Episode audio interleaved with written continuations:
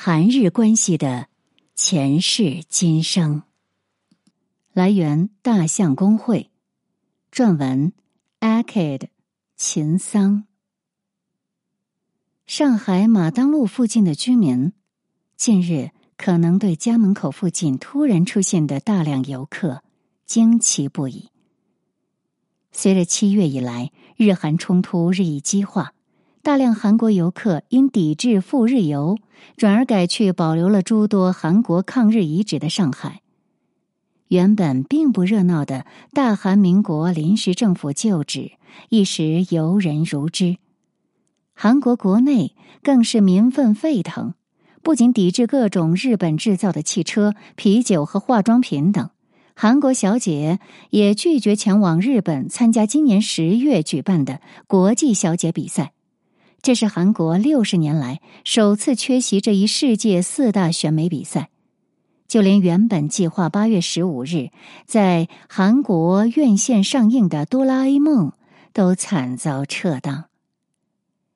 韩国盖勒普七月十二日发布的舆论调查显示，韩国人对日本政府的好感度降至百分之十左右，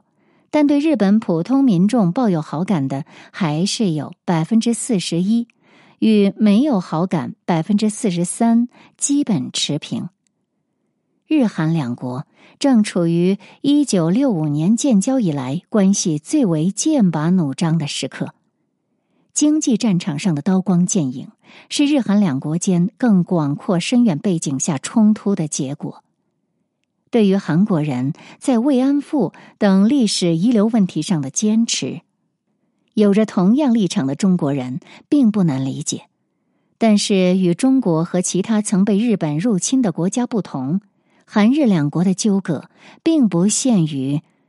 殖民往事。韩国开国后，不但大量国家精英栋梁为日本培养，战后的经济奇迹跟日本也有深远密切的关系。这些历史因缘使得韩日关系绝不仅仅是一个外交问题，更与朝鲜半岛的内部政治紧紧联系在一起。今天的大韩民国是旧日本帝国二战战败解体后，朝鲜殖民地独立建国的产物。现代韩国的法统渊源，则通常被追溯为一九一九年二百万朝鲜人走上街头反抗日本统治的三一爱国运动同期，反日流亡者在上海成立的大韩民国临时政府。不过，法统归法统，在现实的现代韩国开国史上，日本势力始终挥之不去。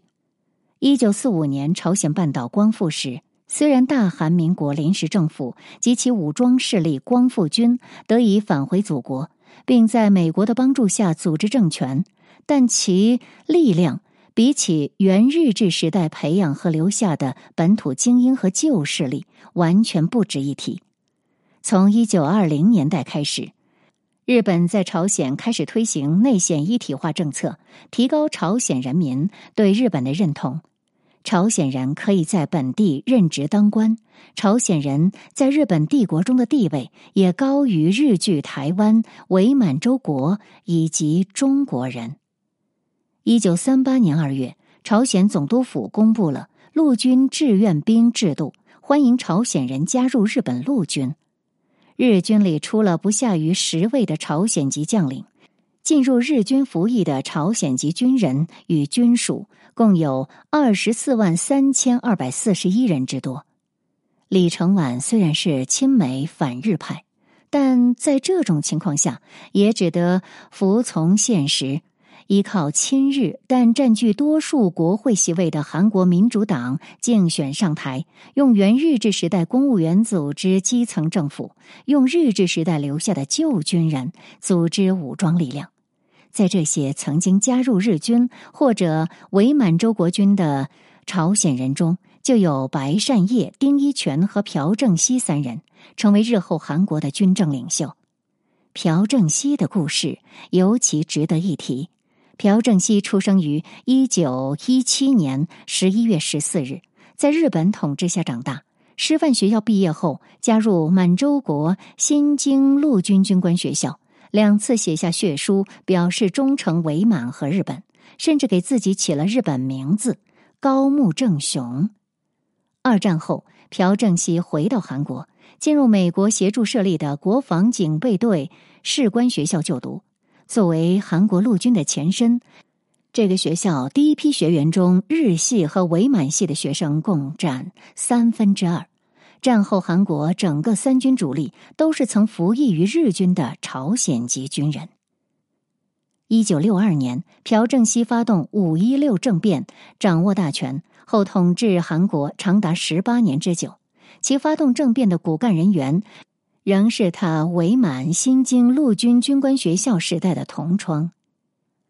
政变后，朴正熙和他的伪满同窗们着手振兴韩国经济，而朴正熙奉行的统治经济设计、五年计划的推行，以及对少数巨头企业的政经管制模式，无不来自于当年伪满洲国的发展经验。而这一政经模式的缔造者，就是日本政治家岸信介。按照伪满统治经验，朴正熙要建成重化工业的体系，必须投入大量资本。但美国当时认为韩国身处冷战前线，不宜发展重工业，而拒绝援助。此时又是日本给了朴正熙重要的经济支持。一九六五年，朴正熙主动缓和因海上主权争议和渔业斗争而陷入僵局的韩日关系。推动恢复对日外交，两国签订了日韩请求权协定。日本向韩国提供三亿美元的免费援助和两亿美元的低息贷款，共计五亿美元。这在当时可不是小数目。一九六五年，韩国的 GDP 只有三十一点二亿美元。到一九六零年代后期，日本对韩投资已反超美国。在一九七二至一九七六年间，占到同期投资总额的百分之七十一，成为韩国经济腾飞的起点。日治时代的历史不仅对朴正熙振兴韩国至关重要，也持续而深远的影响着两国的政治生态和外交关系。尽管韩国与日本有如此多千丝万缕的联系。但早在李承晚时代，反日便成为国内政坛的重要议题。不过，现代韩国早期的反日政治，并非仅仅是体现了新生国家需要彰显的民族独立性，而更多是源于李承晚政府在半岛政治中非常现实的内忧外患，在外。是北方的朝鲜针对韩国内部不可能清除亲日派的局面，大力攻击南韩为保护日本侵略者的韩奸政权；在内，则是李承晚当选后，很快与亲日的民主党闹翻，另立忠于其个人的国民党、自由党。此外，朝鲜战争时期以白善烨为代表的旧日军势力崛起，也急需制衡。因此，在李承晚的任期内。日本便成为了韩国宣扬民族主义的反面对象，韩日关系正常化的谈判举行多年而毫无结果。当代韩日之间矛盾焦点之一的独岛主岛问题，也是源自李承晚在总统大选前夕单方面划定了李承晚线。李承晚线距离韩国海岸平均六十海里。被认为超出了国际法对领海设置的一般规则。日本战败后，主持对日清算的美国对独岛主岛意见模糊，最终在一九五一年旧金山合约中未将其划入日本应被剥离的领土。于是李承晚在旧金山合约生效前夕突然划定李承晚线，声称韩国对相关海域和岛屿享有主权。禁止外籍渔船闯入，而独岛、主岛就在李承晚线内。李承晚线设置后，日韩矛盾迅速激化，直至一九六五年六月二十二日，日韩渔业协定达成，韩国共查扣日本渔船二百三十三艘，逮捕日籍船员渔民达两千七百九十一人，还导致多人死伤。日韩建交工作彻底停滞。直到一九六一年，朴正熙政变上台，局面才出现转圜。朴正熙本人虽然堪称亲日，但公众的反日情绪已难逆转。于是，在对日关系上，朴正熙采取了高度实用主义的做法。一方面，他积极在文化上宣扬爱国主义，高扬民族独立性；另一方面，则积极半地下的推动对日外交正常化，宣布取消里程晚线，搁置主权争议和民族主义字眼之争，取得日本的资金援助。这一时期，韩国在野的左翼开始积极利用反日议题。一九六四年，当朴正熙推进与日本建交谈判时，在野党就开始策动抗议活动，成立了反对对日屈辱外交泛国民斗争委员会。三月二十四日，首尔国立大学学生开始绝食抗议，焚烧日本国旗和对日谈判代表金钟密的人偶，结果金钟密被成功搞下台。一九六五年。韩日两国正式建交，韩日基本关系条约签订之后，左翼再次认定朴正熙让步过多，就组织了大规模抗议活动。此后，朴正熙时代的历史遗产在很大程度上决定了当代韩日关系的走向。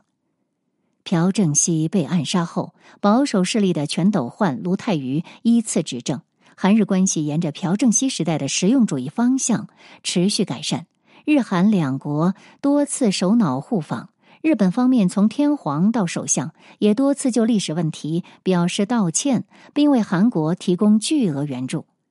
民主化后上台的自由派领袖金永三和金大中也并未改变这个趋势，其历史清算更多的是针对本国威权统治，尤其在金大中执政时期，韩日关系进入蜜月期。一九九八年，两国举办首脑峰会，小渊惠三首相再次表示道歉，而金大中则表示，两国应该克服不幸的历史，建立面向未来的关系，承诺不再提历史问题。随后，此前在韩国被禁止的日本歌曲、漫画、电影、电视都得以解禁。二零零二年举办的韩日世界杯，成为两国关系的顶峰。然而，在随后的几年中，韩日关系却又迅速跌入冰点。日本方面的挑衅行为广为人知，但此前韩方由内部政治推动的舆论动员却不为公众所注意。在日本右翼发难一年前的二零零四年三月，卢武铉政府通过了关于查明日战时期亲日反民族行为真相的特别法。并在当年九月成立了亲日反民族行为真相调查委员会，开始清查韩奸名单。对于这项立法的目的，官方说法是战后的亲日分子清查浅尝辄止，有必要继续清查，确立历史真相。反对党则认为。这是为了抹黑保守派执政时期的历史，尤其是打击朴正熙之女在野党大国家党当时的领袖朴槿惠。不过，保守派也迅速掌握这一工具，攻击自由派，成功将执政党党首辛基南搞下台。随着政坛清算潮的发动，韩国媒体和普通市民掀起历史问题狂风。曝光政客、商人家庭的亲日行为，成为长期的热门话题。在这个背景下，二零零五年一月，四十年前朴正熙时代韩日建交谈判的档案迎来了解密。档案显示。双方最终同意由日方提供三亿美元无偿资金、两亿美元有偿贷款和三亿美元商业贷款，以经济合作资金的名义一次性解决受害者索赔问题。此时，无论朴正熙的威权统治，还是日治时期的历史，都已是公认的负面符号。这些信息自然而然的被愤怒的国民和自由派视为卖国条约和国耻。恰好是从二零零五年三月起，日本岛根县设立主导日，右翼历史教科书通过审查，小泉纯一郎参拜靖国神社事件依次发生。卢武铉发表了语气强硬的关于韩日关系告全国国民书，表示要跟日本打一场持久战，要求国民做好双边经贸文化交流全面倒退的准备。韩国的民间抗议中，更是不乏激烈的切手指、自焚、跳河等事件。短短数年间，反日运动发展至前所未有的高潮，一度让中国反日网民深感钦佩。等到保守派的李明博再次上台，韩国社会的反日势头已经无法阻挡。甚至，二零零七年大选中，李明博阵营也积极攻击进步派候选人郑东勇的父亲是亲日分子。虽然李明博也想采用实用主义手法，但韩日关系已经愈发敏感了。二零一二年六月二十九日。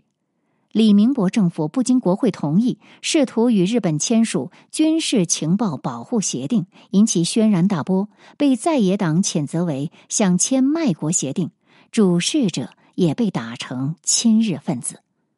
李明博随后宣布放弃签署协定，其对外战略企划官金泰孝因此请辞。据后来对金泰孝的采访。此前的二零一一年十二月，李明博和时任日本首相野田佳彦就日军慰安妇问题也几乎达成了协议，但在这样恶劣的舆论环境下，最终未能达成。二零一二年又是总统大选年，李明博铤而走险，在八月十日登上日韩争议领土主岛，登岛之后支持率果然回升，保守派也赢得大选。就连当时的日本防卫大臣森本勉都表示，李明博总统登上主导一事，我个人感觉是源于韩国内政所迫。每个国家都有自己的内政，作为第三方国家，不应予以过多批判。二零一二年，朴槿惠成为总统后，由于朴正熙之女的敏感身份，对日态度反而更加强硬，让同时期的日本方面形成了所谓进步派就是极端反日，所谓保守派就是相对温和的反日的无奈结论。朴槿惠执政时期，不断就慰安妇问题向日方发难。直至二零一五年十二月，朴槿惠与安倍政府终于就解决慰安妇问题达成协议，但协议一出，便引起左派发动的大规模民族主义抗议。随着朴槿惠深陷丑闻，其先前的反日努力都无法阻止慰安妇协议被打成卖国条约。等到自由派的文在寅政府上台，前总统李明博、朴槿惠都被捕入狱，其两位前任的所有对日政策遗产，乃至自一九六五年建交以来的保守派执政历史，都被划入了清算之列。日韩关系的走向也由此逐步失控。二零一七年五月，文在寅当选韩国总统，不到一个月，他就表示。朴槿惠与安倍晋三达成的慰安妇协议未遵从被害者当事人的意见，并下令审查韩日双方协议签署经过。审查表明，协议存在对外保密的内容，政府与当事人沟通不足，引发韩国社会猛烈抗议。但无论如何，这仍是日韩两国元首白纸黑字签署的国际条约，具有国际法效力。安倍晋三在文在寅批评条约时便强硬表态。协议一毫米都不会改。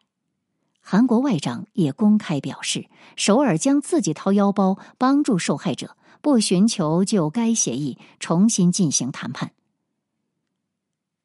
二零一七年十二月，审查结果公布后，抗议团体制作安倍跪像，要求文在寅政府立即废除韩日慰安妇协议。然而，到二零一八年十一月二十一日，文在寅政府正式宣布韩日慰安妇协议无效，解散依据协议设立的用于补偿慰安妇受害者的和解与治愈基金会。而彻底让日本对文在寅政府失去信任、不惜用贸易战手段激烈对抗的，则是在慰安妇协议争议之后爆发的劳工赔偿问题。和文在寅政府显露出的要清算所有保守派执政时期外交遗产的迹象。二零一八年十月三十日，韩国最高法院作出终审判决，要求日本制铁，也就是原日铁铸金，向四名韩国劳工每人赔偿一亿韩元，约六十三万元人民币。随后还判决可以通过没收日企在韩资产的方式取得赔偿。日本对此表示强烈抗议和无法接受。在日方看来，这一判决实际是单方面推翻了自一九六五年韩日建交谈判时确立的条约，是公然违背国际法。一九六五年，朴正熙和日本建交谈判时，双方曾签订《日韩请求权协定》，规定两国国民含法人之间的财产权利、利益，以及两国国民间的请求权的问题。通过该协定，已获得完全且最终的解决。协定签字之日起，不得再对另一缔约国管辖下的财产、权利和利益主张请求权。按照这个协定，韩国获得了日本以经济合作资金名义提供的三亿美元资金和两亿美元借款，代价则是放弃了两国及两国国民间的所有请求索赔权。虽然朴正熙政权并未将这笔资金发放给劳工，而是用来投资经济项目，但对这笔钱的处分都不再与日本有关。然而，韩国最高法院认为，韩日请求权协定是为了解决韩日两国间的财政、民间债权、债务关系的协议，而劳工要求的则是精神损害赔偿，并未包括在协定内，所以有权获得赔偿。对这种创新性解释，日方当然不能接受。哪怕是卢武铉时代对韩日请求权协定的质疑，都认可劳工问题已经解决。当时还只是说协定没有包括慰安妇、萨哈林岛的韩国人、韩国核爆受害者等问题。日方随即依照请求权协定之规定提出外交请求，但韩国政府以三权分立、无权干涉司法为由拒绝了。在日方看来，韩国最高法院合议庭的十三位法官中，文在寅新任命的最高法院院长提名的进步派法官已经占据多数席位，拒绝介入是掩耳盗铃。之后，日本政府对文在寅彻底丧失信任。七月四日，日本开始对韩国实施出口管制，两国间的半导体战争正式打响。八月二日，日本将韩国排除出贸易优惠白名单。安倍晋三在接受采访时公开表示：“他们指的是韩国的话不值得信任。”日经新闻则称文在寅政府为推翻现状的革命政权。某种程度上，这种看法的确是成立的。作为进步派的文在寅自称。我是在烛光革命中诞生的总统。当朴槿惠丑闻引起轩然大波时，手持蜡烛的民众上街要求政权更替。文在寅政权的立命之本，就是对保守势力朴槿惠与李明博的击毙清算。不仅是二人主持的日韩慰安妇协议、军事情报保护协定，甚至连朴正熙主导的韩日建交谈判都被算入击毙。作为卢武铉的政治继承人，文在寅继承了卢武铉时期清算亲日分子的遗志，而且更加直白的将矛头对准了保守派。执政党及左派媒体积极批判从李承晚、朴正熙到朴槿惠时代的所有保守派执政者，否定其历史地位与贡献，视之为待清算的亲日残余和专制势力。但对朝鲜却高调示好，反复提倡团结。今年在三一运动一百周年纪念会上的讲话，文在寅再次着重提到清算亲日残渣的立场。清除亲日残渣是一项迟到的工作，左右敌对、意识形态对立是日本帝国主义分裂民族关系的手段。解放后也成了阻碍清算亲日分子的工具。解放后，当过日本警察的人把独立运动家当成赤色分子拷问，无数人被当成赤色分子逮捕。如今“赤色分子”一词仍然是作为诽谤攻击政治对手的工具。我们应尽快清算具有代表性的亲日残渣。尽管文在寅如此高调的用清算亲日分子的名义打击保守派势力，否定其执政遗产，甚至不惜推翻其执政时期签订的外交条约，韩日关系自然很难有所转机。面对日本的经济报复，文在寅虽然拥有韩国国内高涨的民意支持，却也束手无策。令外界难以理解的是，他似乎将眼光望向了北方。八月五日，他在内部会议上表示，虽然日本在经济上占据优势，但如果通过韩朝经济合作实现和平经济，韩国经济可一举超越日本。而在八月十五日的光复日讲话中，文在寅更提出，靠朝韩的力量战胜分裂，走向和平统一之路。是发展为负责任的经济强国的捷径，也是我们赶超日本、将日本引导至东亚合作秩序的道路。他还承诺，他将积极追求在二零三二年由首尔和平壤联办奥运会，在二零四五年光复节一百周年时实现韩朝统一。但是北方的反应显然并不积极。八月十六日。朝鲜祖国和平统一委员会发言人发表谈话称，文在寅的光复节致辞是不为洗刷任岛国痞子欺凌或扭转低迷的经济状况建言献策而哗众取宠，简直是煮熟的牛也会笑断咕嘴的荒唐可笑之言。文在寅死板的照手下写的稿件念。确实是个逗人发笑的人，并于同日早间再度发射两枚导弹以示抗议。